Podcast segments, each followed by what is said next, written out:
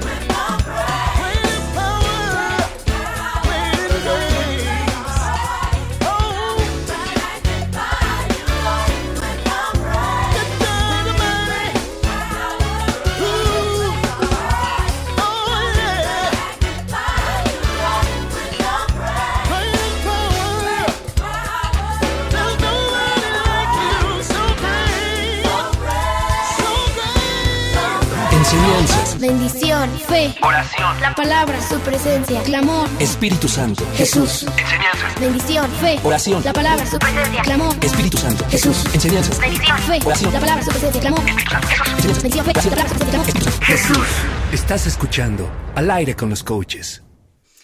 Hola, buenos días. Ya estamos aquí más que listísimos en la cabina de Radio Viva México. Ya eh, súper expectantes de el cierre de este de esta serie porque fue realmente como una serie.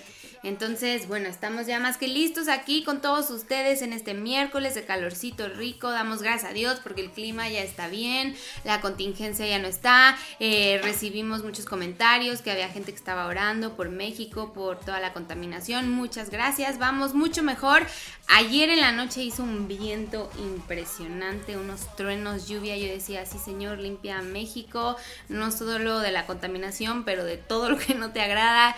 Y bueno, aquí ya estamos listos en cabina. Row, Mon. Ya es parte Saludos, también. qué padre estar en, al aire con Sí, los coaches. Y mi chiquistriquis, Baby, aquí también. Hola, hola, ya estamos aquí listísimos, eh, alegres de estar con ustedes, todos los que están conectando, les damos la bienvenida ahí, ayúdenos dándole compartir a este, a este programa, damos unos segunditos para que la gente se conecte y también para que nos ayuden a compartir, así más gente se entera que ya estamos al aire, Eh, damos la bienvenida aquí a, a, eh, Mafer eh, Manso, bueno, Ramírez Manso, Isaac Rustrán, Yuli Rustrán, eh, Rosita Luna, Josefa Pérez, César Sosa Ficachi Pastor allá en Guadalajara, saludos allá a toda la familia, también a Andrés, muchas felicidades que ayer fue su cumpleaños, no sé qué, qué hizo, si fue a los, eh, ¿cómo se llama? A los, a los Mochi No, Brothers. porque ya ves que dicen que ellos no. Ah, no, que él es, que él nos es Finucci, ¿verdad? ¿cómo? Que ni, ni, ni siquiera ha salido a la calle, que él pura sopita de fideo en casa. Te quiero, primo. Ah, bueno, saludos ahí a Andrés. eh, espero que de, de cumpleaños hayas pedido ya a tu esposa. Eh, Sole Oye, Fuentes. cumples una semana antes que Mika. No me he dado cuenta. Muy ya bien. 23 años, ya está, ya está listo para sacarlo en listo sorteo. para- Para, sí. ponerlo en sorteo. ¿no? No, 23. 23. Así que todas las fans de Andrés Aviva Sosa. México, mi primo está disponible. Todas las fans de Andrés Sosa. inteligente, Hagan Sosa. aquí su solicitud y con Excelente gusto la partido. recibimos. Y, nah, no es cierto. Excelente partido. Este, Dalia Mondragón también, eh, saludos. Jorge García el Buzo, saludos Buzo. Eh, Monse Rangel, Roberto López, saludos. Miriam González. Momo, Momo, eh, he estado pensando en tu mami. Escríbeme, porfis. He estado orando mucho por ella. Eh, César Sosa Picache dice, eh, les amamos, qué bendición tenerles, les bendecimos desde ID eh, Guadalajara. Saludos a Guadalajara. Eh, Josh Sánchez también, Raúl Cancino que está conectado, Efraín Carrillo, Pati Herrera. eh, Jesús Márquez de Chicago, saludos, dice buen, buenos días, saludos y bendiciones a todos, un abrazo desde Chicago. Igualmente, pastor, allá a tu esposa y bueno, a todos, a toda la familia, a la iglesia. Y saludos allá hasta Chicago. Marta Hernández dice saludos desde Silao, Guanajuato. Les bendecimos. Saludos Marta. Rosaletia también, que ayer la vimos allá en Metepec. Saludos Aletia. José Antonio Serrano también está conectado. Lalo Trujillo dice, hola coaches, bendigo su vida, gracias por su enseñanza, saludos y bendiciones a todos los conectados. Así que no se de- desconecten, saludos Lalo, no se desconecten porque hoy vamos a terminar con este pasaje que hemos estado tratando de Mateo 16, que la verdad eh, cada verso es poderosísimo, nos habla, nos ministra, eh, el Espíritu Santo habla claramente a cada uno de nosotros y, es muy específico para aquellos que están dispuestos a ser seguidores de Cristo, aquellos que tomamos la decisión de seguir a Jesús, pues aquí nos pone un reto eh, muy elevado Jesús, pero sin duda de gran bendición. Y esta serie la hemos titulado Perder para ganar. Así que eh, hoy vamos a, concluir y, nos, tocan ahí, nos quedan unos versos. Y, nada más eh, para retomar un poquito lo que por aquellos que no este, han, han escuchado los otros programas y que es la primera vez que se conectan, eh, hemos estado basándonos en Mateo 16, de- en el verso 21 en adelante.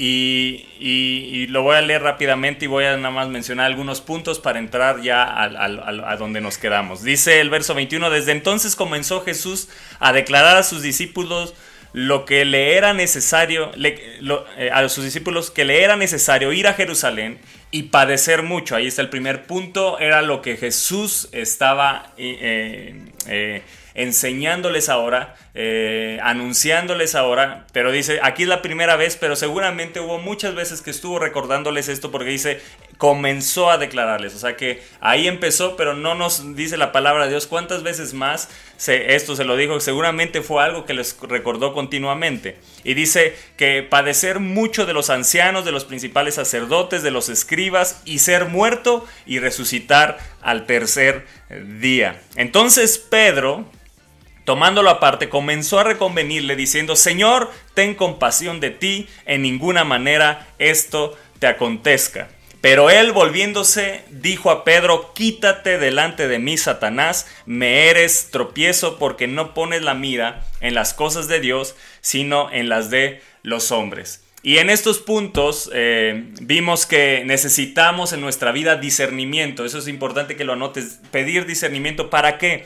Para detectar a aquella gente que nos quiere detener en el camino, como aquí en este caso Pedro, pero yo no quiero que veamos a Pedro como alguien malo, como alguien, simplemente como esa gente en tu vida que te puede detener, esa gente cercana, esa gente que a lo mejor está también dentro de la iglesia eh, o, fuera de la iglesia, que, que, que te puede detener en el camino. Jesús les dice que iba a tener que padecer mucho y Pedro le dijo, tomando la parte, le dijo, ten compasión de ti. ¿Qué le dijo? Autocompasión. Y la autocompasión nos vamos a dar cuenta que es algo satánico, porque inmediatamente cuando vemos que, que, Jesús lo, mira y, habla todo, le dice, quítate delante de mí, Satanás. Quiere decir que era una voz de Satanás y la, la voz de Satanás siempre nos va a llevar a la autocompasión. Siempre nos va a decir, ten compasión de ti, que en ninguna manera esto te acontezca. Entonces lo primero que veíamos era necesitamos pedir en nuestra vida discernimiento. Segundo, debemos de estar preparados para el estorbo y la oposición. Debemos de estar preparados y tener el discernimiento para detectar el estorbo y aquella gente que se nos quiere oponer para desviarnos del camino que Él ha trazado para nuestra vida, para llevarnos por otro camino, como, como Pedro quería llevarlo por otro camino, el camino de la autocompasión, el camino donde no tendría que morir en la cruz, eh, eh, el camino por donde no tendría que sufrir, y hablábamos eso, que somos dados a, a esquivar ese camino donde hay sufrimiento,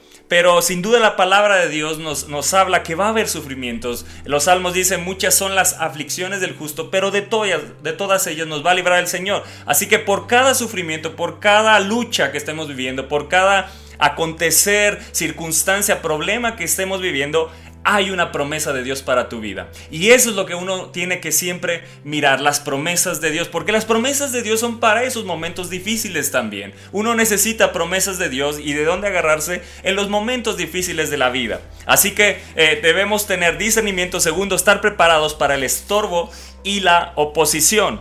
Y estuvimos viendo eh, después, eh, la, la semana pasada, estuvimos viendo el verso 24 y ahí nos quedamos. Entonces Jesús dijo a sus discípulos, aquí empieza a hablar a todos, eh, eh, vemos que en, creo que en el Evangelio de Marcos dice que le dijo a sus discípulos y a toda la gente. O sea que aquí le habló Jesús a todos los que estaban ahí y le dijo, si alguno quiere, y, hablábamos esto, que Jesús no nos forza a nada. Le dijo, si alguno quiere, les doy la invitación. Aquí está la invitación. Yo no los forzo a ser mis seguidores. Yo no los forzo a ir en pos de mí. Eh, yo les digo, si alguno quiere venir en pos de mí, esto es lo que yo les pido.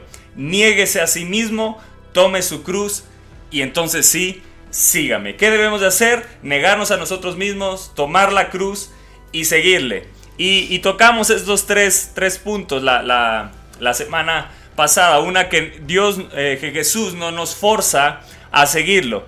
Y una vez que hemos tomado la decisión de seguirlo, debemos de negarnos a nosotros mismos. Eh, eh, hablábamos eh, eh, esto, que es el negarse a sí mismo, es, es negar el yo.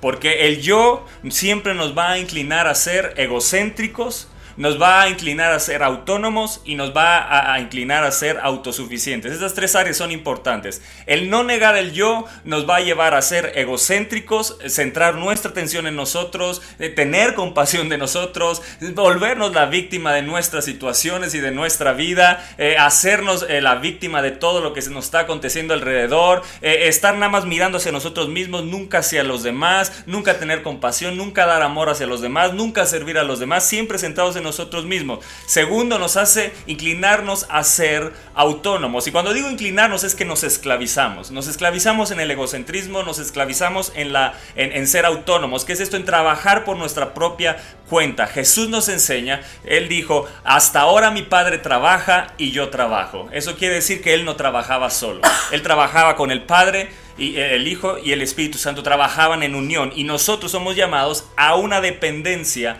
de Jesús. Es lo que Jesús está diciendo. Si alguien quiere venir en pos de mí, entonces niegues a sí mismo. Tiene que depender de mí. Yo, yo soy el que les debe de guiar. Yo soy Señor de sus vidas. Yo soy el rey. Pero yo vengo a ser rey no de, de Israel. Yo vengo a ser el rey en los corazones de la gente. Y eso es lo que debemos de entender. Y tercero, es que nos hace autosuficientes. Nos inclina y nos esclaviza a ser autosuficientes. No necesitamos de Jesús y la realidad es que Él es el todo suficiente. Nosotros necesitamos de Jesús que Él es todo suficiente en nuestra vida. Entonces esto nos llevaba a algo, a depender en todo de Dios, en, en, en hacer todo cuanto Él tenga programado para nosotros y sufrir todo cuanto Él tenga programado para nosotros. Esas tres áreas, depender en todo de Dios, hacer todo cuanto Él tenga programado para nosotros y sufrir todo aquello que Él tiene preparado para nosotros, pero que no veamos ese sufrimiento como algo que, ay, me voy a tirar y, no me voy a levantar, ay, victoria, somos más que vencedores. Lo que, eh, lo que Jesús está diciendo es que vamos a sufrir, pero hay victoria en todo aquello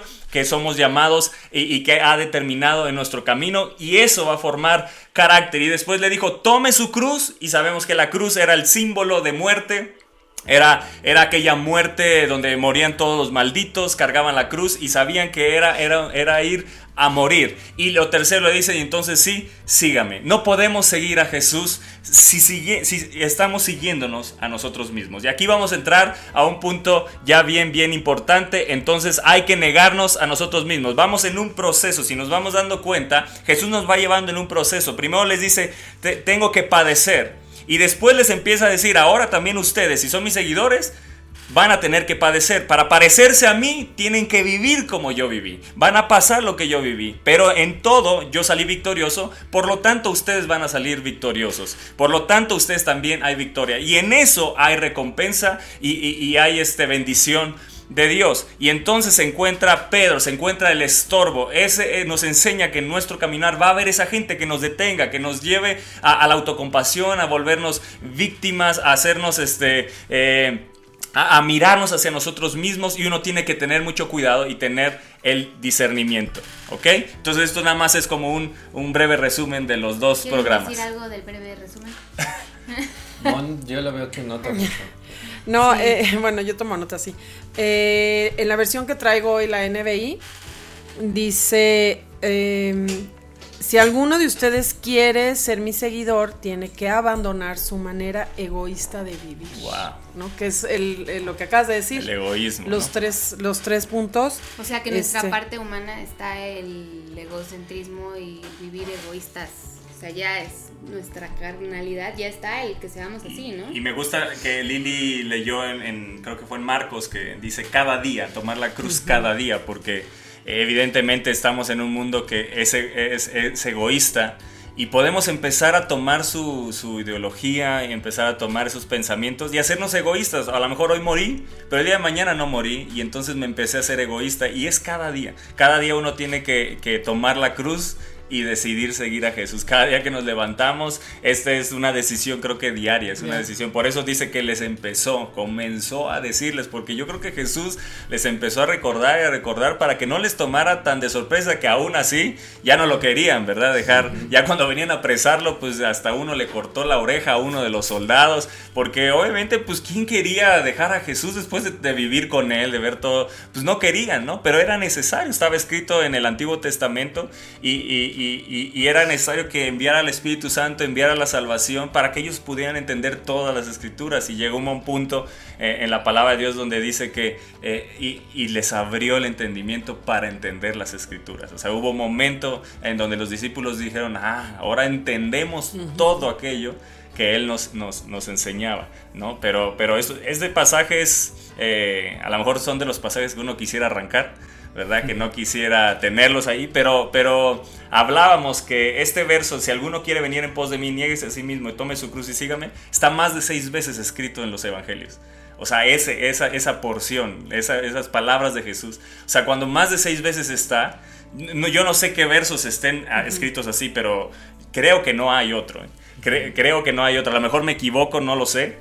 Pero creo que no hay otro verso o otras palabras, eh, así verso tal cual, que lo haya dicho Jesús tantas veces. Eso quiere decir que es, es un fundamento, es, un, es, es, es de donde partimos. Ya recibimos a Jesús y aquí empieza, aquí, aquí tienes que negarte a ti porque si no, no la vas a hacer, no vas a llegar a la meta. Tienes que aprender de mí que me negaba, ¿no? Lo primero, pues venir a la tierra, Él se negó totalmente a todos sus derechos. Ahí ya nos está enseñando, o sea, tomó eh, forma de siervo, se hizo hombre igual que nosotros. Ya Él se negó totalmente a todos sus derechos y nos empezó a enseñar cómo debemos de vivir, ¿no? Sí, normalmente esa, esa frase ya se usa como para aquí nos tocó vivir, ¿no? O sea, yo tomo la cruz de mi parroquia, hasta se dice Sí. por ahí, y, y es como, como este, como que los problemas que vienen los tengo que tomar, este, con, como macho, ¿no? Pero realmente cuando entramos en el contexto de esta historia es realmente lo que dijiste ahorita. El, ellos no tenían es- ese concepto de la cruz, de que son nuestros problemas, de que son nuestras adversidades. Ah, sí, mi cruz. No, cuando el Señor les dijo, tienen que tomar su cruz, inmediatamente ellos vieron lo que dijiste, la muerte. Eh, ¿Cómo dice? La, la- ¿Cómo dijiste la muerte? Este, Eh, que morían ahí los malditos, ¿no? Era Sí, los muerte, malditos, la peor, ¿no? muerte. Entonces, yo creo que sí fue un llamado, pero mucho más fuerte del que nosotros podemos leer. Quizá hoy para nosotros la cruz pueda tener otros significados, pero para ellos... Leerlo es muy fácil, pero Exacto. ellos que vivían y que sabían que la cruz era la peor de las muertes, o sea, yo creo que Y que Sí, veían exacto. que él no había hecho, o sea, Nada, que, que- algo exacto, para no era merecerlo. algo, ¿no? O sea, no lo merecía, pues. exacto. Bueno, les estaba diciendo a ellos que ellos tomaran esa cruz, les Ah, estaba diciendo mm, que, así está, Salvador. que ellos este, murieran a, a- a ellos mismos, ¿no? En algún momento nuestro pastor nos contó una historia de William Borden, que era un misionero, y él murió en China, me parece, y en su Biblia leches, encontraron... ¿Es el de las leches? No. El, sí, Sí, es el de era heredero de la leche Borden y él decidió dedicarse al Señor. Entonces en las misiones muere y en su Biblia que la encuentran después venía un- una frase que se hiciera famosa que dice sin reservas, sin retirada y sin lamentarse. Y yo creo que esa es la vida que demanda la cruz. O sea, ir, seguir a Jesús a pesar de todo, a pesar de que el camino sea difícil o lo veamos medio pesado de pronto, pero yo creo que la gloria que vamos a ver al final del camino, vamos a decir, vale la pena, valió la pena. Y, y- y yo creo que vemos recompensas también en ese caminar con la cruz, ¿no? Sí, sí, sí, no es un caminar, este... eh, sí, sí hay un sufrir, pero, pero hay, hay recompensa, hay, hay promesas, o sea, hay promesas para esta tierra, ¿no? Hay promesas para vivirlas en esta tierra, hay promesas para la eternidad también, pero hay promesas para vivirlas en esta tierra y, y- y- Jesús y la palabra de Dios está llena de eso, ¿no? Entonces muchas son las aflicciones, del- pero de todas nos va a librar el Señor. Sí las vamos a vivir, sí las vamos a enfrentar, pero ¿cómo las enfrentamos? O las enfrentamos y nos vamos hacia la autocompasión y decimos, no, yo evito y me voy por otro camino y, y no ten compasión de ti, como le dijo Pedro. O, o- o decimos, esto es parte de, de mi formación, si Dios lo ha permitido en mi vida es porque aquí yo, yo necesito aprender algo, esto lo necesito para mi caminar, lo necesito para alcanzar a otros, lo necesito para consolar a otros y empiezas a mirarlo de una forma diferente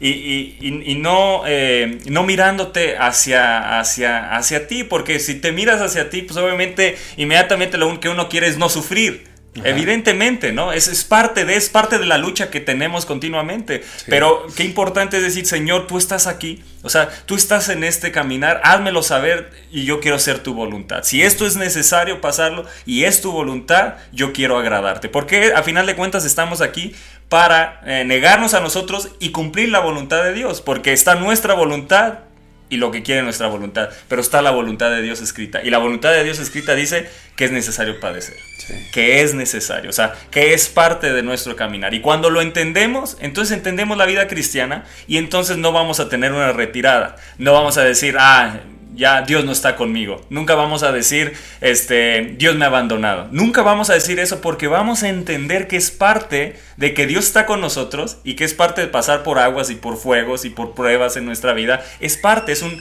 es, es un, es un, eh, es parte de ese caminar en nuestra vida y no siempre van a ser golpes, ¿verdad? No siempre vamos a ser a lo mejor golpeados. Hay, hay formas de, de, de, de, de pasar pruebas totalmente diferentes y cuando, cuando habla de padecer, son, son, cada uno va a padecer de diferentes maneras. Hay gente que sí, así ha, tenido que padecer hasta la muerte en, en en otros lugares, pero hay lugares donde van a ser otro tipo de padecimientos.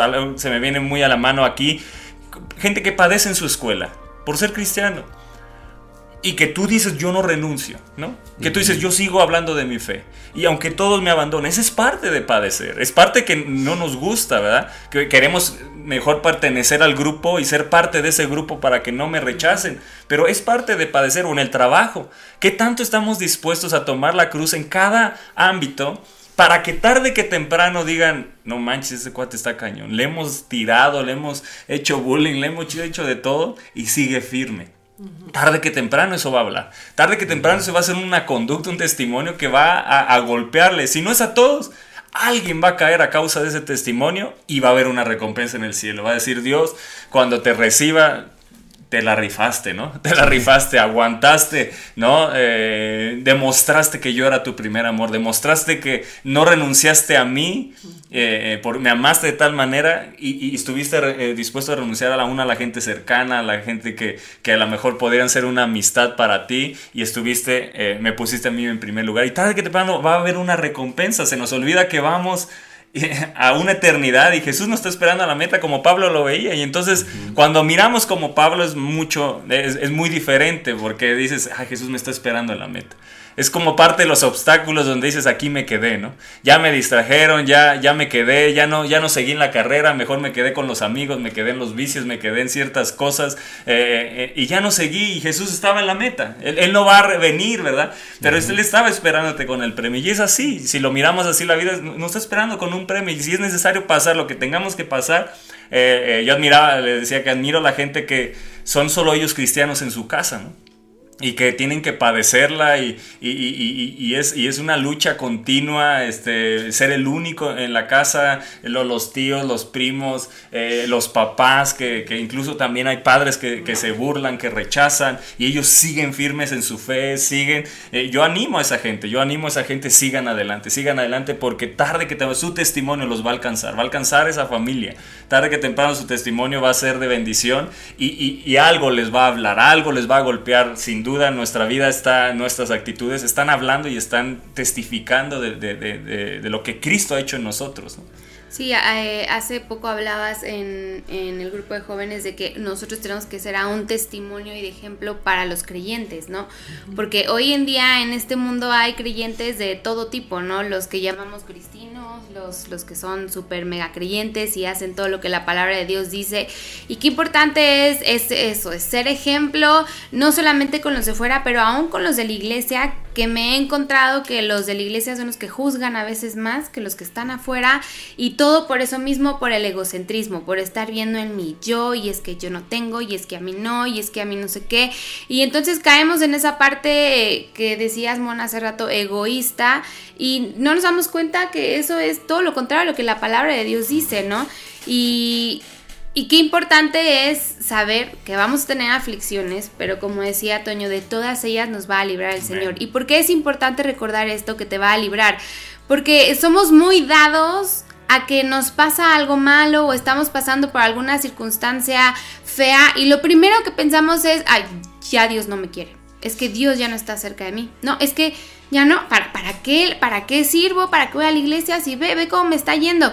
Y a veces te olvidas lo que dice la palabra de Dios. Dice, muchas son las aflicciones, sí, sí van a haber aflicciones, van a haber tiempos difíciles.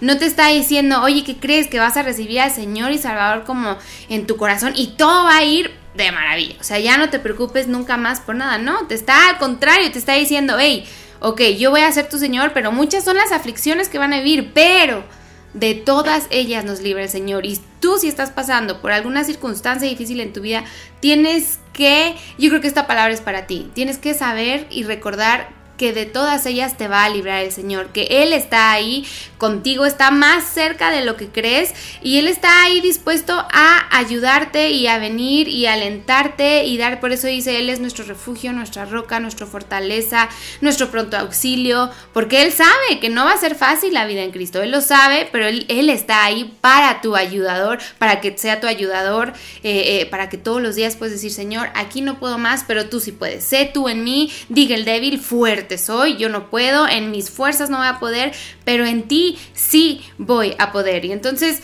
eh, volvemos a lo mismo, qué importante es recordar que vamos a pasar por tribulaciones, pero que Él va a estar ahí contigo. Y el programa pasado también hablábamos de la línea muy delgada, de identificar entre lo que estás pasando es por consecuencias de tus pecados o porque a lo mejor es lo que Dios quiere para tu vida, que te va a hacer crecer, madurar. Entonces uno también, como decíamos el programa pasado, todo todos tenemos a satanizar todo, o ay, es que el diablo y el diablo y el diablo, el diablo, o Dios no me quiere, Dios no me quiere, y a lo mejor son cosas que tú en tu vida has pecado y son consecuencias, porque déjame decirte que Dios es un Dios de gracia, es un Dios misericordioso, es un Dios que te va a perdonar, sí, pero las consecuencias van a estar. No dice te voy a perdonar y te voy a quitar todas las consecuencias. imagínate. Las consecuencias. Exactamente, que imagínate qué padre sería, ¿no? No, pues peco y Señor, perdóname pues ya. No, claro que tus acciones siempre van a tener consecuencias. Entonces, si hoy estás atravesando por algo, yo creo que es bueno que te pongas a, reflexionar, bueno, esto que estoy viviendo es consecuencia de algo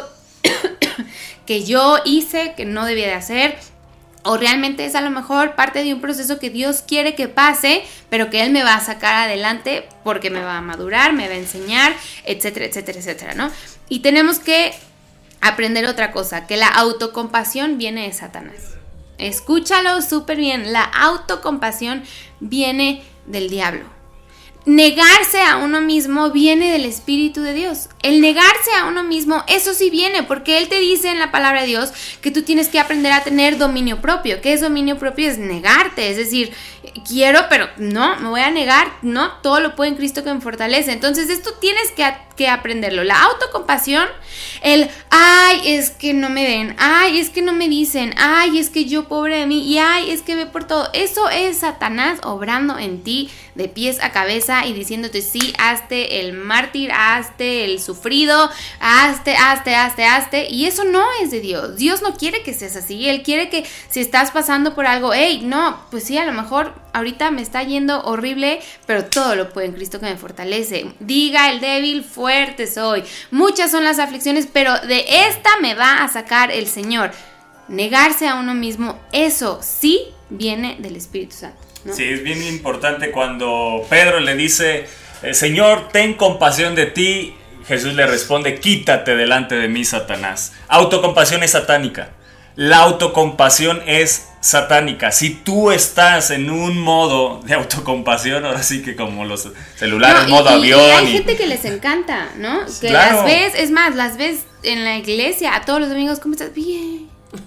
¿Cómo te fue la semana? Pues bien. Ay, la llevo. Y dices, no manches, y a lo mejor se acaba de dar un predicononón donde es para que te levantes y, no te permite escuchar nada de la palabra, no te, entra pones nada. un velo, no te entra, no ves nada, estás ensimismado en tu propia autocompasión. Así es. Y, eso te puede llevar a, a irte de la iglesia también, porque somos muy dados, ay, este el pastor no me peló, ay, el pastor no me dio un consejo, ay, es que nadie me quiere, ay, y, y, y eso te detiene de, tus, de tu caminar en Cristo. Eso no te puede detener, eso no puedes decir, ay, ya tiro la toalla, por eso tienes que seguir adelante. Una cosa hago, dijo Pablo, olvido lo que queda atrás y me extiendo a lo que está adelante. Una cosa hago, tienes que determinarte tú. Si no te ha ido en la vida como tú querías, como tú pensabas, si no se han hecho las cosas como tú querías y como tú pensabas, eh, sigue adelante. Cristo vale la pena y por Él vale la pena seguir adelante. Y tienes que entender esto, la autocompasión es satánica y el negarse a uno mismo es del Espíritu Santo. El Espíritu Santo, por eso es importante tener una comunión con el Espíritu Santo porque Él es el que nos va a llevar, nos va a ayudar a negarnos cada día, a tomar nuestra cruz y seguirle. Es, él es el que nos ayuda, Él es el, que, él es el consolador, Él es nuestro ayudador. Que nunca se nos olvide que Jesús fue a la cruz con el Espíritu Santo. Y cuando Jesús le dijo, tienes que negarte a ti mismo, tomar tu cruz, esto no es solo. Esto es con el Espíritu Santo, esto es con el Espíritu Santo. Tomamos la cruz con el Espíritu Santo, seguimos a Jesús con el Espíritu Santo. Eh, eh, eh, el Espíritu Santo es el que nos guía a toda verdad. Él es el que nos va a ayudar en medio de nuestros sufrimientos. Él es el que está con nosotros en medio de cualquier circunstancia, en medio de cualquier padecimiento. Es importante entenderlo. Y los siguientes versos, 25 y 26, dice así, porque todo el que quiera salvar su vida o ganar su vida, la perderá.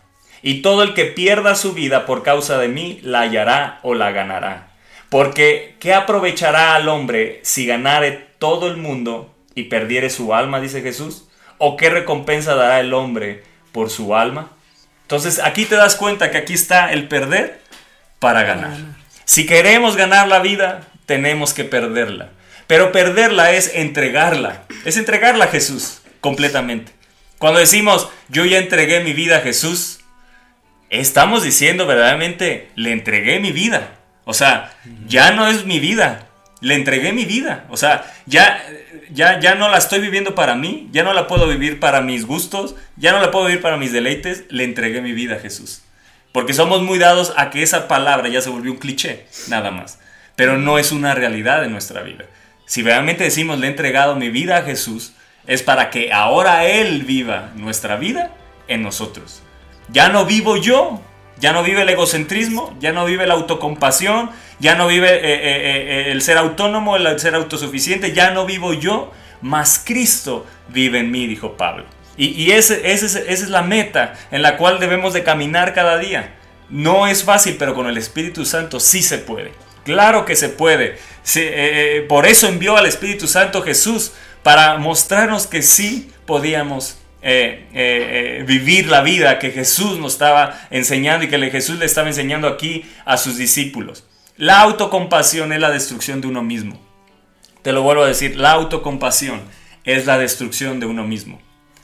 Pregunta, ¿se sufrirá más viviendo en autocompasión o se sufrirá más viviendo la vida que Cristo nos ha determinado? Esa es una buena pregunta. La realidad es que en el fondo hay un, hay, hay un goce de la carne en el, primer caso. ¿no? hay un goce de la carne, pero las consecuencias son terribles. Te vas destruyendo poco a poco. Porque es satánico. Es totalmente satánico escuchar la voz de Satanás en nuestra vida. Y entonces vale la pena decir, hacer un alto en nuestro caminar y decir, Señor, estoy viviendo en autocompasión.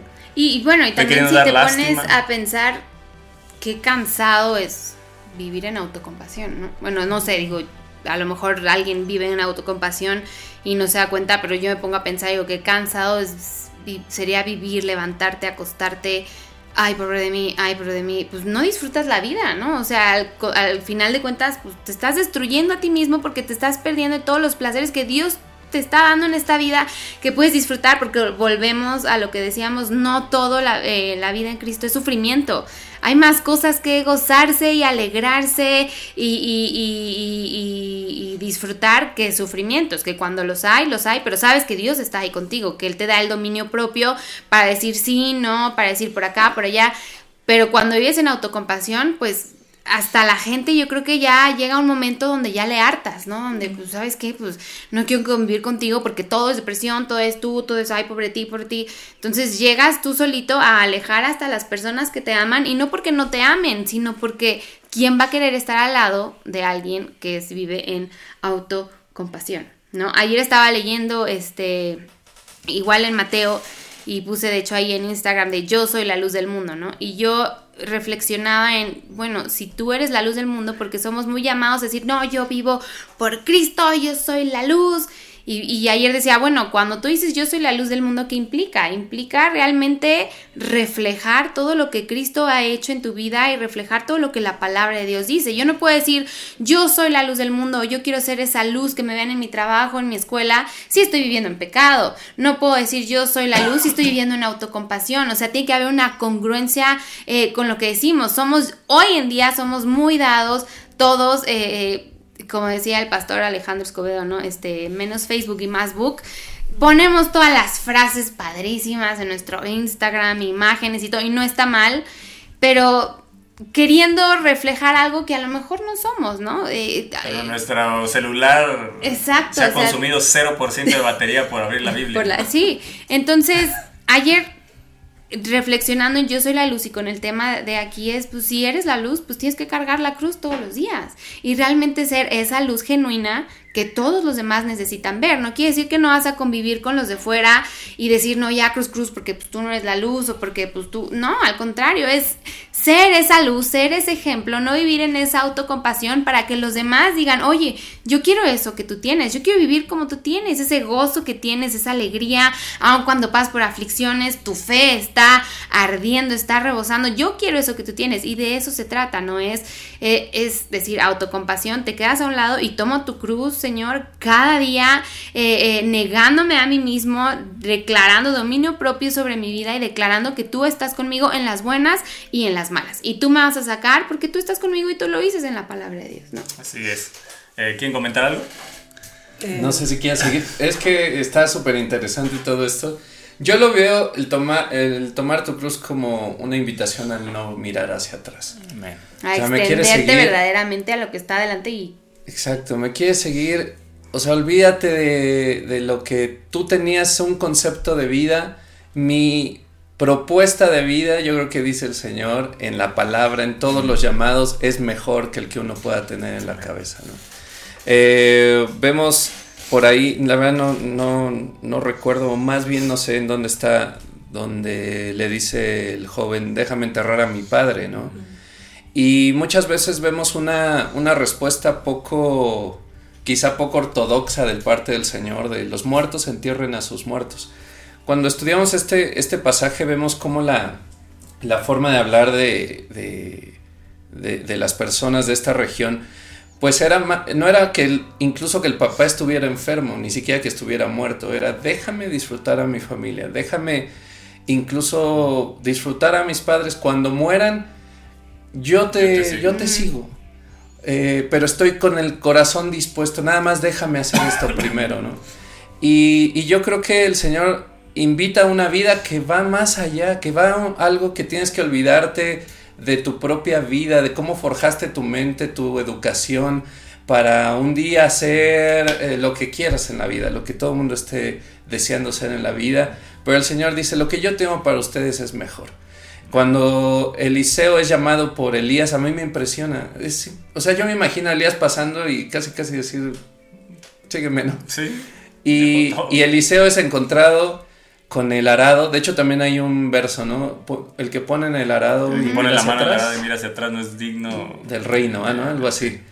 Eh, es encontrado arando una profesión totalmente distinta. No quiere decir que todos tienen que dejar de trabajar y, y dedicarse al Señor, pero sí cambio de prioridades, ¿no? Quizá trabajo porque quiero alcanzar gente, trabajo porque quiero vivir mi vida para el Señor haciendo esto. Es un cambio de prioridades. En ese, en ese caso, Eliseo eh, va, mata a los bueyes con los que está dando la tierra, se hace eh, una fiesta, yo pienso que de despedida, los cocina con la madera del arado o sea, no, no se da opción de volver a regresar a lo mismo. Sí, sí, digo, aquí quemo todo, y ya no tengo opción, ya. Sí, este, como, no sé si fue, eh, hijo, qué pésimo en historia. Eh, Cristóbal Colón, no sé si fue el, que dijo, eh, quememos las naves, ¿no? O sea, llegamos aquí y no nos vamos a ir sin la victoria. historia, entonces no puedo decir este, si no viene aquí, no sé. ¿Qué significa esa frase? Pues llegaron a América y quemamos las naves, no nos vamos a regresar si no tenemos la victoria. Y yo creo que es una invitación del Señor a a vivir una vida como Él la promete, porque realmente no es mala, realmente no es una vida donde Sí, estemos donde- diciendo vas a, a padecerla horrible, vas a estar mal, mal, mal, mal, vas a hacer un hop, te vas a llagar, te va a doler hasta caminar porque traes ampollas en los pies. Eh, hay momentos súper rudos, pero la gloria de seguir a Jesús no es comparada a nada, a nada. Y yo creo que vale más eh, jugársela por Jesús a jugármela por un futuro incierto por mí mismo. Sí, y por ejemplo, la, cuando Jesús llama a los discípulos, así fue, ¿no? Dice que va caminando y nada más los ve y les dije, les dice, deja tu red. Y hay uno que no me acuerdo yo tampoco el nombre. No, le dice, sígueme nada más. Ajá, pero hay uno que dice que estaba pescando, no, no me acuerdo el nombre, y estaba con su papá y dice ahí en, en- ahí en la Biblia dice específico, deja la red y dejó a su papá y fue. O sea, te está hablando de dejar a tu parentela, de dejar a todo y es sígueme, sígueme, sígueme. O sea, no primer es ejemplo es sígueme Abraham, ¿no? y pregúntale a papá, o sea, sí, o sea, no es sígueme y pues eh, ahí pues ves y pues no, o sea, sígueme y deja todo. O Por eso Abraham, vamos. sin tener ningún ejemplo de fe, es llamado el padre de la fe. Porque, o sea, Abraham a mí me impresiona. Dejó todo, sin tener ningún ejemplo de nada. O sea, nadie había dejado todo, na- nadie había dejado parentela. O sea, Sí, pues, él, padre es el padre de la fe y nos enseña, y Jesús viene y, y enseña también eso, ¿no? O sea, viene a hacer, eh, a tomar eso, ese ejemplo para enseñárnoslo a nosotros y decirles, ah, bueno, así como su padre y tú promesas, bueno, yo tengo mejores promesas, pero también les voy a dar las de Abraham, ¿no? Entonces, eh, eh, hablábamos en el programa pasado que, que los discípulos a este punto estaban dispuestos a, a negarse cosas externas por seguir a Jesús. Pero ahora Jesús va a un nivel más alto. Ahora Jesús les dice, niéguense a ustedes. Primero negaron su trabajo, dejaron la red, dejaron familia, dejaron todo. Y Jesús les dijo, el que deje amigos, papá, mamá, familia, 100 veces más recibirá en esta tierra. Pero ahora le está diciendo, falta algo que les, falta algo de negarse, negarse ustedes. Si quieren seguirme, aquí viene otro nivel. Aquí viene otro nivel. Niéguense ustedes mismos, tomen su cruz y entonces sí, sigan. Si no, no la van a armar. Entonces, puede, puede ser que hasta este punto has negado cosas externas y dices, ya la hice. Pero no te estás negando a ti. No, no, no te estás negando a tus sueños, a tus planes, a tus proyectos. Y sigues persiguiendo aquello en lo, en- lo que a lo mejor Jesús no está, no está el Espíritu Santo, no está su presencia. Y aquí entramos a una pregunta. ¿Alguna vez, hago esta, hacemos esta pregunta, ¿alguna vez has intentado seguir a dos personas al mismo tiempo? Vuelvo a hacer la pregunta. ¿Alguna vez has intentado seguir a dos personas al mismo tiempo? Y la respuesta es sí y la respuesta es no. Sí, si las dos personas están caminando en el mismo rumbo, se puede. Pero si las personas toman un rumbo diferente, ¿se puede? No se puede, no puedes seguir a la que va a la derecha y a la que va a la izquierda, solo Jesús que es omnipresente, ¿verdad? Pero nosotros, seres eh, mortales, no podemos seguir a dos personas al mismo tiempo. Entonces, eh, ahora nosotros tenemos una decisión y creo que a partir de este, en este programa tienes que tomar una decisión. ¿Hacia dónde vamos cuando decimos si puedes seguir a dos personas al mismo tiempo? O sigues a Jesús o te sigues a ti mismo. Tienes que tomar una decisión seria y firme y decir, Señor, verdaderamente te estoy siguiendo a ti o me estoy siguiendo a mí mismo. Porque eh, eh, ahí hablamos de la voluntad de Dios o seguir mi voluntad. ¿Estamos siguiendo verdaderamente a Cristo o estamos tomando la decisión de seguirnos a nosotros mismos y entonces creyendo que estamos en pos de Jesús, creyendo que estamos tomando la cruz, creyendo que verdaderamente estamos siendo seguidores de Cristo, pero nada más se ha vuelto a lo mejor un título en nuestra vida, pero la realidad es que si, si viera nuestro título en el interior de nuestro espíritu, a lo mejor eh, dentro dice seguidor de Toño, ¿no? En lugar de seguidor de Cristo, ¿no? Y pon tu nombre ahí. Puede ser que dentro tengas la etiqueta oculta, la verdadera esencia de tu ser, y no te estés volviendo hoy, no te has convertido en un verdadero seguidor de Cristo, o en algún momento alguien fue un estorbo, una oposición, y te desvió a otro camino y estás tomando otro camino creyendo que estás siguiendo a Cristo. Escucha bien, la mayoría de nosotros seguiremos con gozo a Jesús mientras Él vaya donde queremos nosotros. Si Jesús empieza a tomar el camino, este camino ya no le gustó a Pedro, ¿verdad? Este camino le dijo, es necesario que padezca mucho. Es necesario que padezca de la gente que debería de aceptarme. Y voy a morir. Pero da esperanza siempre. Jesús siempre nos da esperanza. Pero al tercer día voy a resucitar. Evidentemente, siempre que nos dicen padecer mucho, ahí nos clavamos en eso y ya no escucharon lo demás. Ya no escucharon los discípulos que iba a resucitar. Eso ya no lo escucharon. Ya se concentraron en el problema. Y a lo mejor hoy estás más concentrado en tu padecimiento que en seguir a Jesús. Puede ser que estemos más concentrados en, en- mirar eh, eh, eh, todo lo que está a nuestro alrededor, la- la- las malas noticias, la situación en nuestro trabajo, la situación en la escuela, en lugar de seguir a Jesús. Por eso Jesús dice, pon la mirada en Jesús, el autor y consumador de la fe, dice Pablo, pon tu mirada en Jesús, Eh, así es como debemos de caminar, si nos desviamos nuestra mirada, entonces ya no seguiremos con gozo al Señor. ¿Por qué? Porque tiene que ser con gozo aún en los padecimientos, decir, Señor, esto es parte de tu voluntad, la recibo con gozo. Jesús dijo, puesto el gozo por delante fue a la cruz. No era algo que le gustaba, no era algo que eh, él deseara, no, no- no era algo que su carne deseara, ¿verdad? Siendo hombre, por eso eh, eh, sudó gotas de sangre, por eso fue delante del Padre en el Getsemaní, le dijo, Señor, si es necesario, pase de mí esta copa, pero que no se haga mi voluntad, que no me siga a mí, sino yo te quiero seguir siguiendo a ti, Padre. Y entonces, aunque no había gozo, él decidió poner el gozo por delante. No había gozo en ello, pero decidió poner el gozo por delante. ¿Cuál era el gozo? Tú y yo.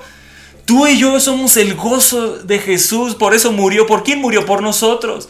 ¿A quién les dio vida eterna? A nosotros. ¿A quién envió el Espíritu Santo? A nosotros. ¿A quién les dio las promesas? A nosotros. ¿Quién es el gozo de Jesús? Tú y yo somos el gozo de Jesús.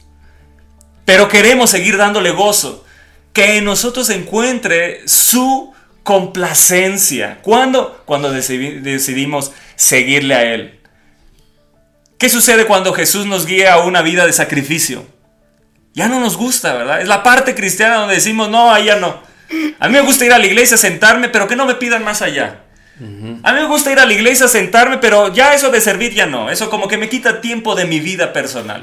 Ya, ya que me pidan una reunión el miércoles de oración, no, no, ya, ya, o sea, está bien el domingo, ¿verdad? Está bien. Un Reunión, reunión de jóvenes, no, no, no, es que yo ya, este, eh, yo ya estoy grande, ¿no? Yo, yo ya tengo 15 años, yo ya estoy grande. Ya me yo ya estoy grande para, para ir a una reunión de jóvenes, ya tengo 18 años, ya cumplí la mayoría de ya estoy grande para ir a una reunión de jóvenes. O ya tengo 35 años, yo, yo creo que ya no, ya no, no tengo, ¿qué les voy a dar? ¿Qué, qué, qué puedo, qué puedo aportar ahí? Y, y- y- y entonces no queremos una vida de sacrificio. ¿Y qué si Jesús te está llevando a una vida de abnegación, de negarte a ti? ¿Qué si te está llevando a una vida de sufrir ciertas cosas por seguirle y ser un testimonio de Él? O incluso algunos han vivido la muerte, ¿verdad? Tenemos testimonio de gente que ha vivido la muerte y siguió aún así determinada a Jesús. La pregunta es, ¿seguiremos confiando en Jesús? ¿Seguiremos adelante en ese camino? Hazte esas preguntas y, haz- y detente y decir, y tienes que tomar una decisión firme y decir, Señor, ¿estoy caminando contigo verdaderamente? ¿Estoy caminando en la dirección correcta? ¿Qué, qué, digo, yo digo que está súper fuerte, ¿no? Porque este ejemplo que ponía Toño tan claro de no puedes seguir a dos personas y hoy preguntarte, bueno, ¿a quién estoy siguiendo? ¿Estoy siguiendo a Cristo o estoy siguiendo a mí mismo, mis placeres? Y, y eso lo vemos mucho dentro de la iglesia. No saben hacer vida de iglesia. No quieren, más bien saben, pero no quieren. Se les No dice, oye, ¿no? Reunión de Building Networks. Ah, pues te pones un compromiso el día de la reunión de Building Networks y entonces uno dice, bueno, ¿dónde está tu vida de iglesia? ¿Dónde está tu vida eh, de servicio, de estar ahí, involucrar a tu familia, de negarte a tus placeres? No te estoy diciendo que no convivas, que no vayas al cine, que no.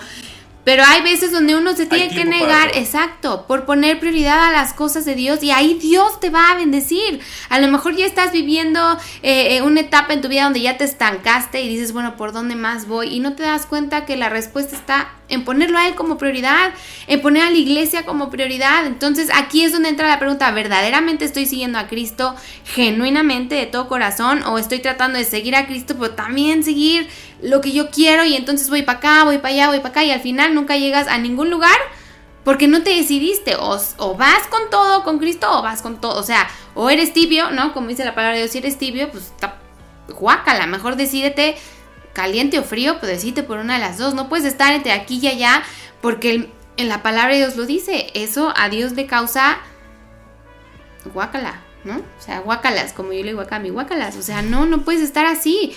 Y yo creo que esto es algo que te deja reflexionando no nada más para hoy, sino para todos los días. Verdaderamente estoy haciendo mi voluntad o la voluntad de Dios. Yo te, yo te puedo asegurar que si tú le, que si Cristo estuviera aquí, Él te diría, ve y sígueme por completo, ve y, muere a todas tus eh, cosas carnales, todas tus pasiones y sígueme porque vale la pena y es donde vas a encontrar lo que realmente necesitas. No te estamos diciendo ya no tengas reuniones familiares, ya no vayas aquí, no. Pero como dice Toño, hay tiempo para todo. Cuando hay algo que Dios te está llamando y tú dices, no, por esto, entonces ahí no, no estás siguiendo a Cristo, ahí estás siguiendo tu placer, tu compromiso, lo que tú querías, porque sabías que ese día había algo que Dios tenía preparado para ti y decidiste decir no. Entonces, qué importante es de ahora en adelante caminar pensando eso. Realmente mis nos o mis sís, ¿hacia dónde van direccionados? ¿Hacia la voluntad de Dios o hacia mi voluntad? ¿Hacia dónde estoy? Y esto va para todos, no estamos diciendo que nosotros somos perfectos y vamos, no, o sea, esto es algo donde Día a día. es un día a día, es decir, Señor, no quiero hacer mi voluntad, quiero hacer la tuya. Si hay algo en mí que debe de morir hoy, oh, pues hoy se muere y al otro día es lo mismo. Por eso es un tomar su cruz cada día, es morir a ti mismo cada día, no es un morir a ti mismo hoy y ya olvídate, ya siempre va a ser fácil. No, es cada día tomar tu cruz, cada día morir a ti y decidir seguir a Cristo. Ahora quiero que notemos algo. Aquí es el segundo sígame de Jesús. El primero fue cuando estaban en la barca y lo sacó y Mateo era eh, el de los impuestos y, y- Pedro un pescador y, y entonces dejaron, dice, dejándolo todo, le siguieron. Pero aquí Jesús cuando les empieza a decir es necesario que padezca y les dice, si quieren ir en pos de mí, pues han de haber dicho, espera, pues vamos en pos de ti, ¿no? ¿No? O sea, ¿sí me explico? O sea, si nos ponemos en ese momento, imagínate los discípulos, ¿qué pasó por su cabeza? Pues yo ya dejé, yo ya dejé a mi papá, mamá, dejé mi trabajo, yo te estoy siguiendo.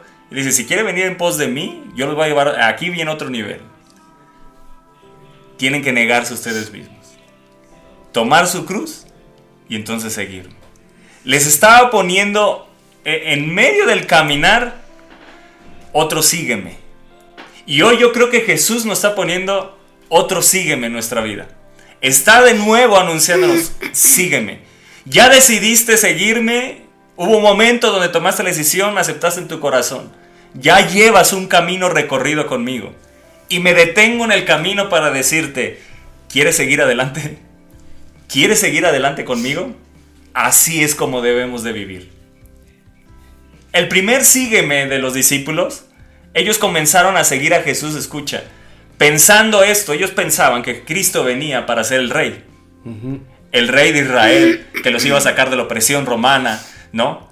Entonces ellos dijeron, es el maestro, era un privilegio que el maestro, el rabí te llamara, era el, era el más alto privilegio, pero ellos no dudaron. ¿Por qué? Porque el primer sígueme había un beneficio de su voluntad. Sí. Había un beneficio de su voluntad. Ellos dijeron, ese es el rey, me está pidiendo, no manches, estar al lado del rey, ser parte de su palacio, yo siendo un pescador, sin tener, ser- sin tener estudios, ser del vulgo, no ma- qué privilegio. Claro que sí, lo dejo todo. Y entonces ese era lo que ellos pensaban, que, que, que los iba a liberar de la, de la opresión romana y les iba a dar un lugar de honor y de autoridad. Entonces inmediatamente ellos lo dejaron. Y ellos pensaron que pronto serían exaltados e- en ese reino y estuvieron dispuestos, escucha bien, ahí estuvieron dispuestos a sufrir, Ahí sí estuvieron dispuestos a sufrir los discípulos las privaciones temporales de hogar, seguridad y comodidad. Ahí sí estuvieron dispuestos. Pero cuando Jesús se detiene y les dice estas palabras y comenzó a decirles que le era necesario padecer. Y cuando le eh, inmediatamente dice Pedro, no, espérate, ten compasión de ti. Como si tú eres el rey, si, si ya nos vemos contigo. No decían, este, ¿quién va a ser el mayor? ¿No platicaban ellos eso? ¿Quién, quién va a ser el mayor dentro del palacio? ¿Quién, ¿Quién va a ser el que va a estar ahí al lado de Jesús? Decía, pues somos 12, pues no cabemos tantos. ¿Sí? O sea, ellos empezaban a, pensar ellos caminaban pensando que era el rey que iba a sacarlos de la opresión porque veían los milagros decían, no, esto está cañón. Claro que va a poder ser el rey en esta tierra porque estaban viendo lo, lo temporal, ¿no? Y entonces bajo lo temporal ellos decidieron seguirlo. Dice, privarse de, de- las cosas eh, de hogar, seguridad y comodidad. Pero entonces aquí Jesús les empieza a mostrar el verdadero camino. Aquí les empieza a mostrar quién era el camino. Y les empieza a mostrar que este camino él iba, él era necesario sufrir, pero que iba a morir y que al tercer día resucitaría.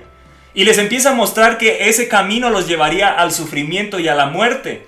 Y que si querían seguirlo, ne- necesitaban ellos negarse a sí mismos y tomar su cruz. Hoy muchos cristianos tienen las mismas expectativas de- de los discípulos antes de que Jesús dijera esto.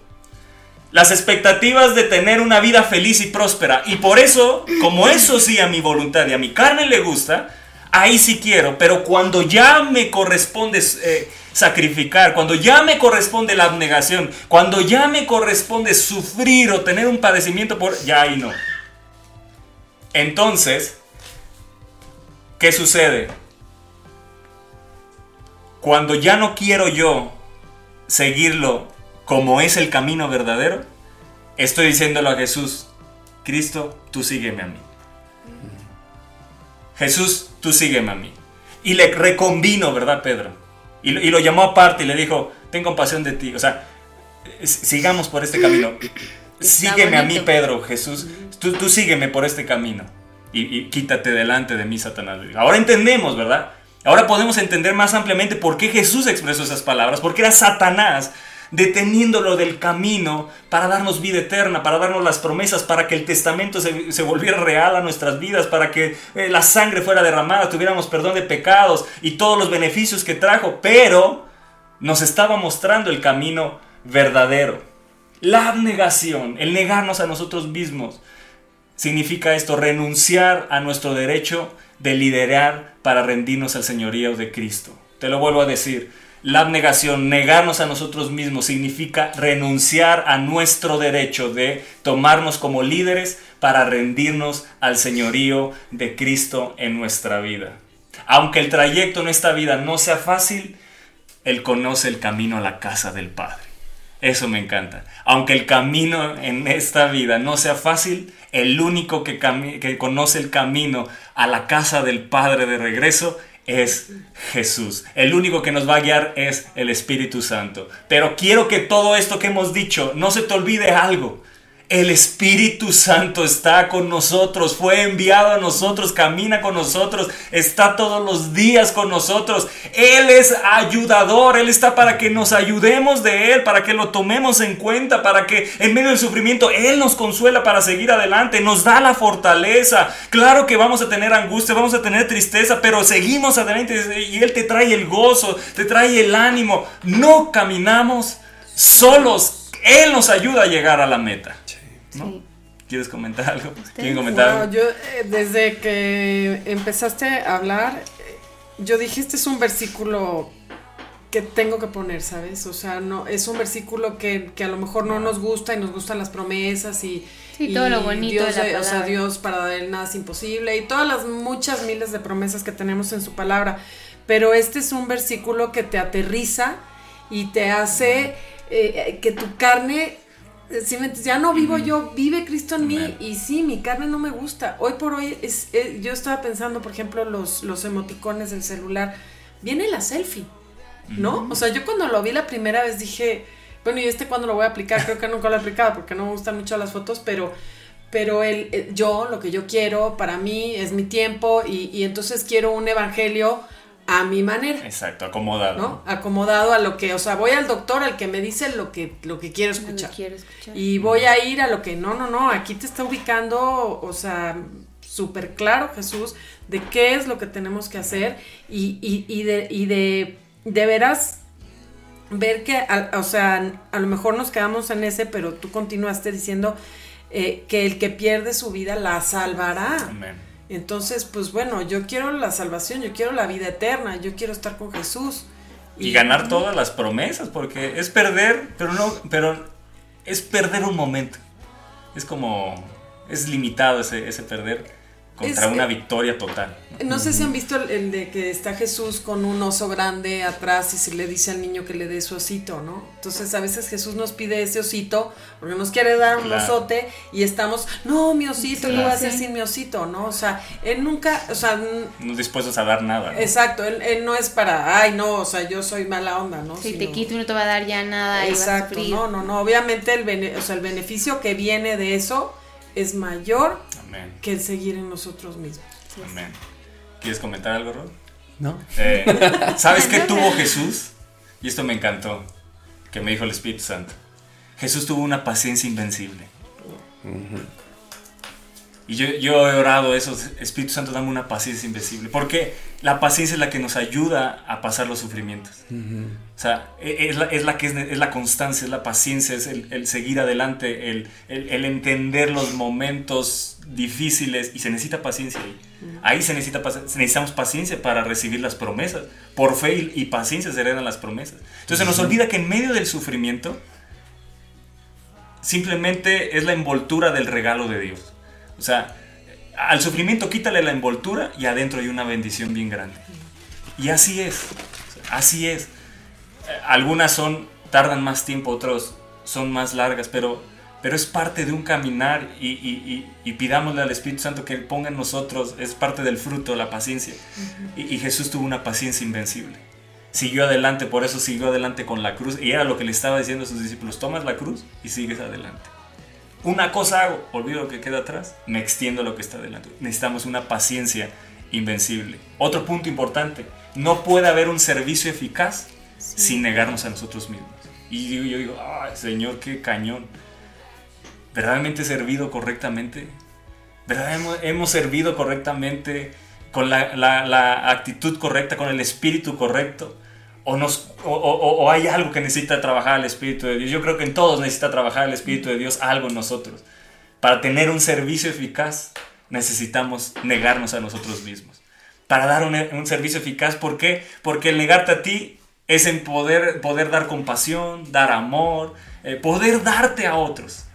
Si no estamos dispuestos a darnos a otros, pues le vamos a hacer una mala cara, ¿verdad? Vamos a estar sirviendo pero sin una buena actitud, eh, diciendo qué hago aquí, pudiendo estar en no sé dónde. Eh, ahorita a esta hora está el partido, podría haber estado en mi cama viendo el partido, pues qué pasa si falta un domingo. No, no, o sea, y empiezas con todo, porque estás nada más mirando en lo que a ti te satisface.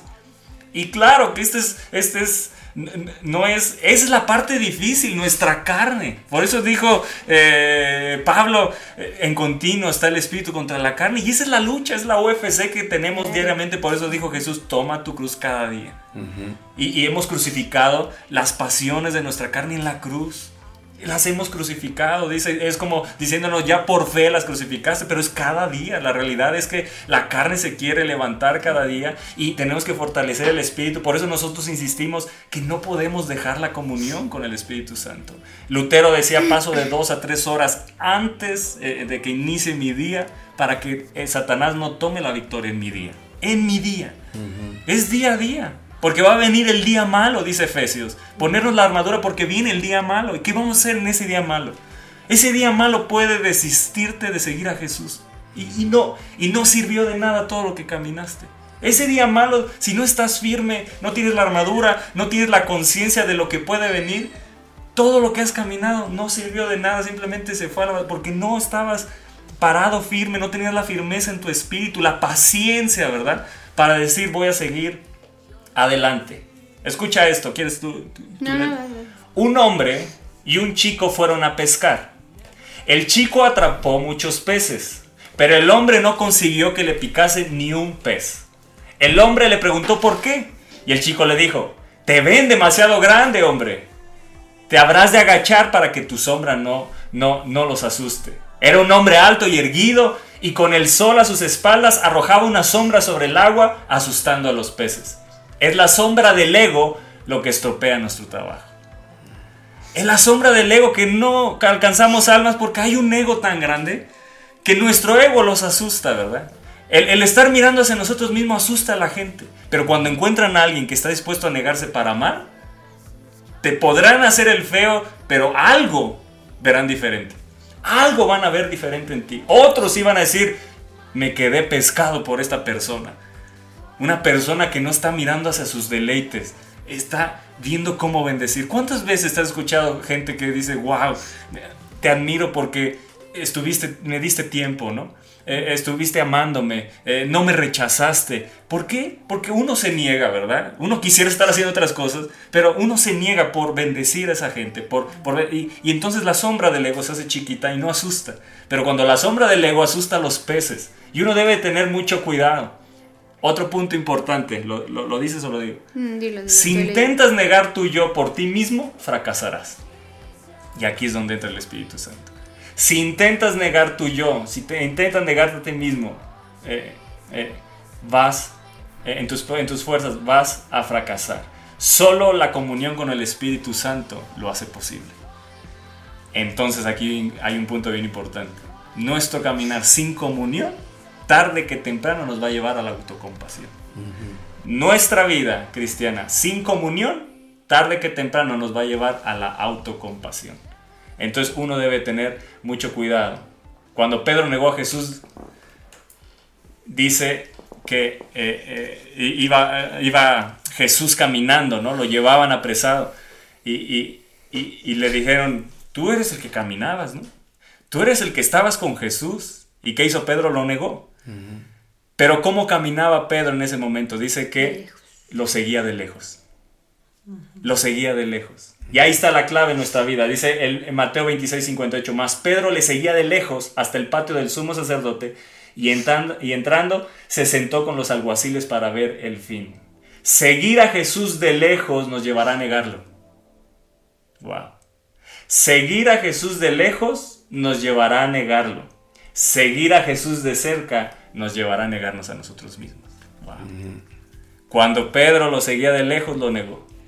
Cuando caminó cerca, nunca lo negó. Nunca. Hizo cosas locas, ¿verdad? Uh -huh. Hizo cosas raras. Pero siempre quiso estar con Jesús. Su deseo era estar con Jesús. No, no, no, que no te acontezca porque quería estar con Jesús. Su deseo era estar con Jesús. Pero en el momento que lo siguió de lejos, lo negó. Pero si caminamos cerca, será más fácil negarnos a nosotros mismos. Sí, me está escribiendo Ponchito de León. Bueno, y me encantó lo que puso. Dice, la evidencia que hay en tu servicio, dice el tipo de espíritu que está en ti. Wow. Qué impresionante. ¿No? O sea, a veces uno cree que nada más por venir a servir y presentarse a la iglesia ya estás bien y limpiaste tu conciencia y, y, y, muchas veces va más allá, ¿no? Va, puedes estar aquí pero seguir siguiendo a, a, Jesús de lejos, ¿no? Y realmente eso tarde que temprano te va a llevar a negarlo a Él, negarlo a Él porque tus, tus compromisos, tu vida, tu voluntad es más importante que lo que Él diga, ¿no?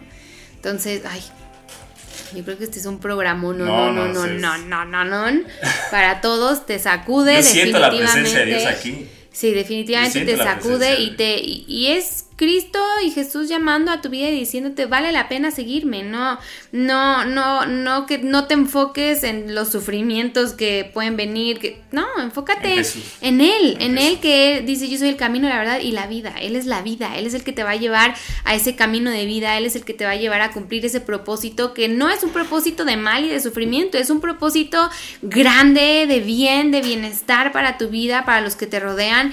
Eh, eh, yo creo que la decisión bueno, cuando tú amas a Jesús con todo tu corazón es fácil, es pues sí, claro que te voy a seguir, o sea, tú eres la vida, eres mi pan de cada día, eres el que me guía por el camino del bien, por supuesto que te voy a seguir, que te va a costar trabajo, negarte, claro que te va a costar trabajo ejercer ese dominio propio, claro que sí, pero para eso está Él, para ayudarte, pues decía Toño, no se nos olvide que el solos. Espíritu Santo está con nosotros, Amén. Él mandó al Espíritu Santo para que camine junto con nosotros, para que te dé la fortaleza que necesitas, el ánimo que necesitas, para que te dé todo aquello de lo cual estás careciendo hoy en día, el Espíritu Santo está ahí llamando a para tu que esté con nosotros y me gusta que no dice cada día, para siempre. Para siempre, Wow. sí, Para qué- siempre. O sea, ¿qué, qué- yo creo que es la promesa más grande que tenemos.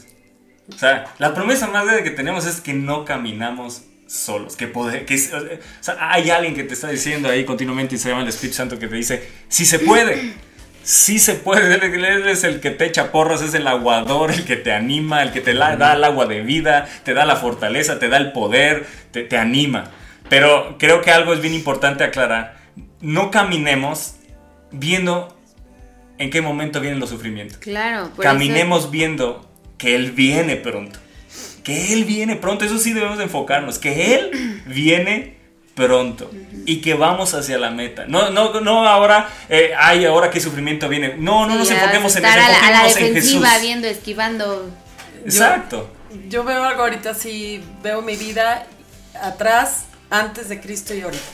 Los sufrimientos siempre van a estar. Es que a veces, ah, o sea, ahorita a lo mejor la gente puede decir, bueno, eh, el sufrimiento es seguir a... No, au- si decides no seguir a Cristo, También hay. también hay, su- hay sufrimientos. Y sin pero ayuda, ¿no? antes mi vida era una bola así terrible, horrible, y ahora mi vida tiene un propósito y tiene paz, tiene claridad, tiene, tiene la guianza del Espíritu Santo. Entonces es... eh, De todas formas las dificultades van a estar, pues yo prefiero estar... Tú dices con quién pasarlas. Pues, exacto. Exacto. ¿no? Y si Él nos dijo que Él estaría con nosotros, ¿quién no quiere caminar con Jesús? Todos yo creo que debemos de decir, Señor, yo quiero caminar contigo y lo que venga, Señor, queremos hacer tu voluntad. Estamos dispuestos a hacer tu voluntad. Mira cómo Jesús caminó en esta tierra. Y aquí está el ejemplo. Número uno, Él dijo, no puedo hacer yo nada por mí mismo. Juan 5:30. Dijo, no, eh, no mi voluntad, sino, no hago mi voluntad, sino la voluntad del que me envió. Juan 5:30. Dijo, nada hago por mí mismo, sino que según me enseñó el Padre, así hablo. O sea, ni siquiera habló por sí mismo. Juan 8:28. Dijo, las palabras que yo hablo, no las hablo por mi propia cuenta, sino que el Padre que mora en mí, Él hace las obras. Juan 14:10. ¿Cuál es nuestro aprendizaje en esto?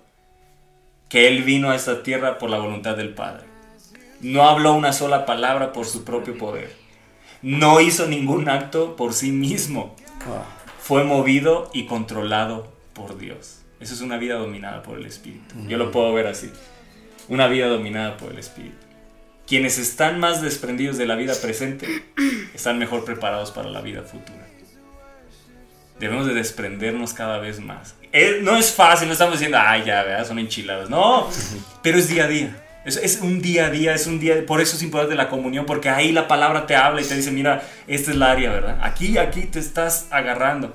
Pero también la palabra nos conforta, ¿verdad? Para lo que vamos a enfrentar. A veces hay palabras que dices, ¿por qué leí esto? Y cuando pasa, dices, ahora entiendo, esta palabra era el depósito que necesitaba para este momento.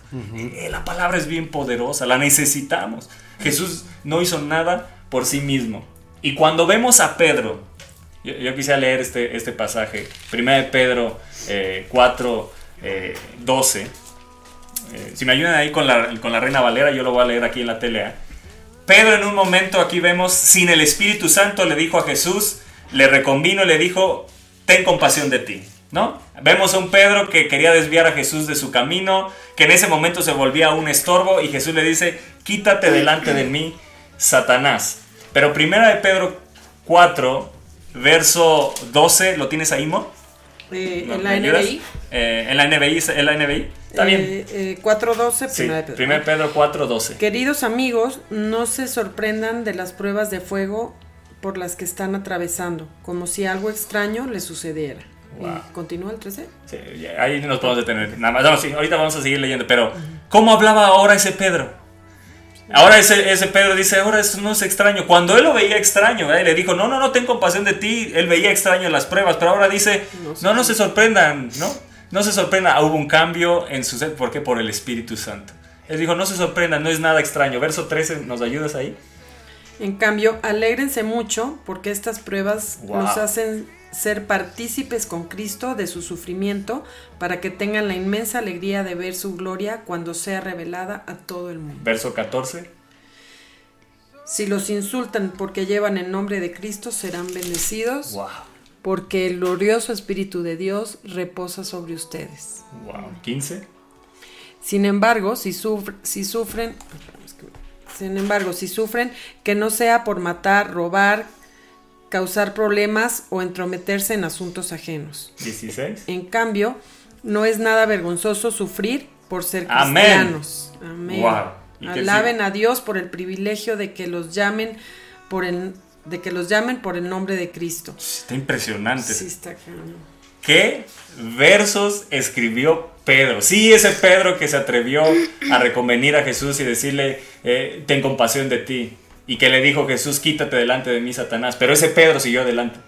Ese Pedro no se detuvo por las palabras de Jesús. Ese Pedro, aunque fue reprendido, exhortado, siguió adelante, siguió respetando autoridad y siguió adelante. Y aunque un día lo negó, Jesús vino por él le dijo, ámame Pedro, y, y cuando vino el Espíritu Santo, lo amó con amor ágape y escribió esta carta. Y, y vean lo que dice en esta versión, queridos hermanos en Cristo, creo que nos está hablando a todos. Esta carta te está hablando a ti, somos hermanos en Cristo, queridos hermanos en Cristo. No se sorprendan si tienen que afrontar problemas, que ponga a prueba su confianza en Dios. No se sorprendan. Eso no es nada extraño. Ve que los sufrimientos en Cristo no son extraños. ¿eh? Ojo, hay que poner atención. Los sufrimientos en Cristo no son extraños. Verso 13. Al contrario, ¿qué debemos de hacer? Alegrarnos. Así que alégrense los que nos están escuchando, los que van a escuchar este programa, los que están hoy conectados. Alégrense de poder sufrir como Cristo sufrió. ¡Wow! ¿Qué? Ahora podemos decir, Señor, qué privilegio que podamos sufrir como tú sufriste, para que también se alegren cuando Cristo regrese y muestre su gloria y su poder, perder para ganar. Vamos a recibir su gloria y su poder. Si alguien, verso 14, los insulta por confiar en Cristo, consideren ese insulto como una bendición de Dios. Te lo vuelvo a leer. Si alguien los insulta por confiar en Cristo, consideren ese insulto como una bendición de Dios. Ahora vas a mirar cuando te insulten, Dios me está bendiciendo. Ahora cuando te rechacen, Dios me está bendiciendo vas a mirar diferente. Hoy, hoy se cambia, hay colirio en tus ojos y vas a tener una visión diferente de cada aspecto de tu vida. Viene una visión diferente sobre ti. ¿Qué dice? Consideren ese insulto como una bendición de Dios. Eso significa, ¿sabes qué? Que el maravilloso Espíritu de Dios está siempre con ustedes. ¿Sabes por qué te insultan? Porque el Espíritu Santo está contigo. ¿Sabes por qué te rechazan? Porque el Espíritu Santo está contigo. Pedro dijo, si te rechazan, si te insultan, es porque el Espíritu Santo está siempre, no algunas veces, siempre con ustedes. Y dice aquí, Pedro ya hace la diferencia y como decía Mónica, de alguna forma vamos a sufrir. Tú dices de qué lado quieres sufrir. Y aquí dice, si alguno de ustedes sufre, que no sea por asesinato, ladrón o bandido, que no sea por pecado, ni por meterse en asuntos ajenos. Si alguno sufre por ser cristiano, no debe sentir vergüenza, sino darle gracias a Dios por ser cristiano. Gracias Jesús porque soy cristiano. Gracias porque tú moriste en la cruz, decidiste seguir adelante, morir por mí y ahora puedo ser llamado cristiano, puedo ser llamado seguidor de Cristo. Si sufro por ser cristiano, no es de sentir vergüenza. Así que levanta tu cara si te han afrentado, si te han insultado, si te han hecho bullying, levanta tu cara, no es de vergüenza, sino dale gracias a Dios, porque por él, es que estamos sufriendo y vale la pena que cada insulto lo veamos ahora como una bendición de Dios. Así es. Yo creo que este programa ha sido una súper mega bendición para todos. Eh, sin duda, el ser cristiano, el seguir a Cristo, es, tiene su recompensa y esa recompensa es eterna, es que nos lleva al eterno que sabemos que vamos a estar con Él toda la vida. Y así que si estás pasando por aflicciones, por tribulación, no desmayes, Él está contigo ahí a tu lado, Él quiere sacarte adelante, Él está ahí para ser tu ayudador, tu fortaleza. Y si tú estás pasando bullying, cualquier cosa por su nombre, créeme que la recompensa va a ser grande, grande, grande. una bendición de Dios. Es una cañón bendición eso, ser ¿no? cristiano, es una bendición ser llamado hijo de Dios, es una bendición que se burlen de ti. Hasta eso es una bendición porque sabes que estás marcando la diferencia en donde tú estás. Amén. El Así mismo que- Pedro que, que le dijo a Jesús, ten compasión de ti, ahora es el Pedro que nos está escribiendo, que no nos extrañemos de las pruebas, que, que no las veamos como algo extraño, sino que son parte y que si nos insultan, lo tomemos como una bendición de Dios y que si sufrimos por Él, eh, demos gracias a Dios. Ese es el Pedro que es transformado por el Espíritu Santo. Cada uno de nosotros si somos transformados por el Espíritu Santo y esta palabra dejamos que nos transforme y, y dejamos cada día que, que el Espíritu Santo nos transforme, será mucho más fácil tomar nuestra cruz, morir y seguir a Jesús, ser seguidores de Cristo. ¿Quieren comentar algo? Así que esperamos que hayan tenido, pues, que hayan tenido revelación de la palabra en estos programas. Sin duda no fue un programa fácil, a veces no nos gusta escuchar eh, eh, la otra parte que dice la palabra de Dios, ¿no? Como decía Mon, es, queremos escuchar todas las promesas y todo, pero a veces hay que saber qué es lo que te- tenemos que hacer nosotros para alcanzar esas promesas, ¿no? Que a veces no, no son cosas fáciles, pero sin duda son cosas que valen la pena. Así que esperamos que haya sido un programa, pues, ¿cuántos fueron? Tres programas, Tres ¿no? programas. sí. de bendición, donde hayas aprendido, donde te, te lleve él a reflexionar en cómo estás viviendo hoy tu vida en Cristo, si es realmente genuina, a- a- a- a- si lo estás siguiendo a él o si, estás tratando a ti, ¿no? de seguir a dos personas que tarde que temprano eso va a fracasar o sigues a uno o sigues a otro. Eh, así que bueno, pues los esperamos el próximo programa que tendremos otra nueva enseñanza que Dios nos revele. Ayúdanos compartiendo, si te estás Comparte. conectando, si no lo has compartido, dale ahí compartir. Y bueno, vamos a leer algunos de sus comentarios. Eh, creo que nos quedamos en, en Aviva León. Saludos y bendiciones desde Aviva León, que el Espíritu Santo les llene de gozo y entusiasmo. Amén.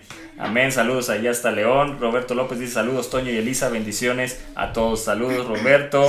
Eh, Arturo Rodarte, pastor allá en Hermosillo, dice saludos, pastor Toño y pastora Elisa. Saludos a Hermosillo, a, a- a la casa de mi padre, sí se ¿verdad? La casa, Casa de mi la casa de mi padre allá en Hermosillo. Saludos a todos por allá. Y Paz de Chea dice saludos coaches desde Tabasco, más y más bendiciones. Saludos Paz, allá hasta Tabasco. Eh, mi mamá hermosa dice buenos días, saludos, bendiciones. Igualmente saludos. Verónica Campos Villatoro dice feliz y bendecido día a todos. ¿Tienes ahí? Eh, eh, ¿Jaque? ¿Sigue? Eh, sí.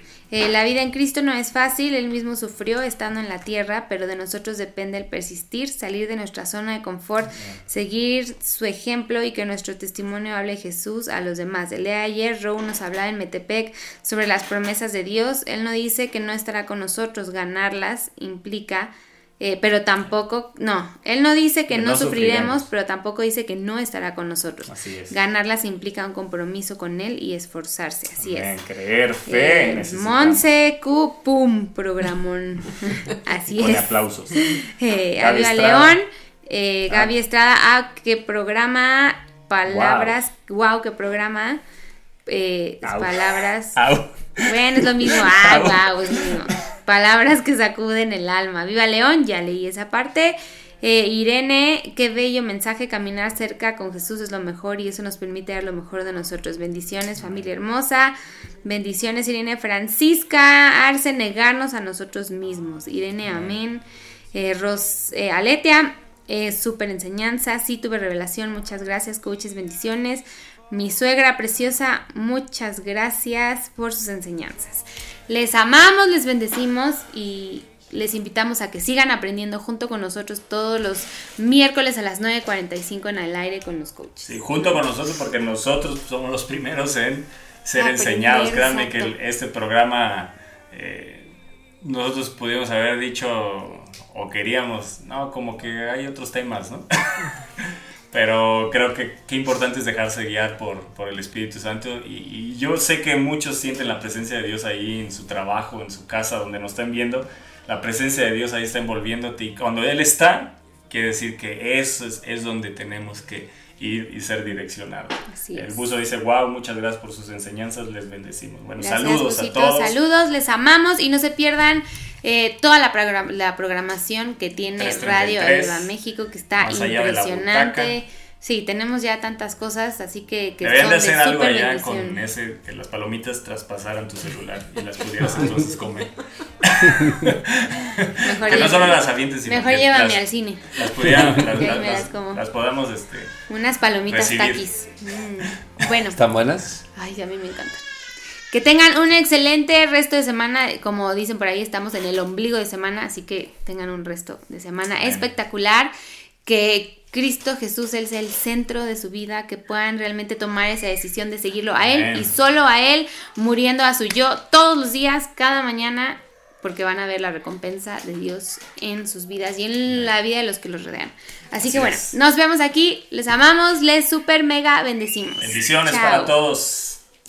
Enseñanzas. Bendición, fe, Oración. la palabra, su presencia, clamor, Espíritu Santo. Jesús. Enseñanzas. Bendición, fe, Oración. la palabra, su presencia, clamor, Espíritu Santo. Jesús. Enseñanzas. Bendición. fe, Oración. la palabra, su presencia, clamor, Enseñanzas. bendición, fe, la palabra, su presencia, clamor. Jesús. Estás escuchando Al aire con los coaches.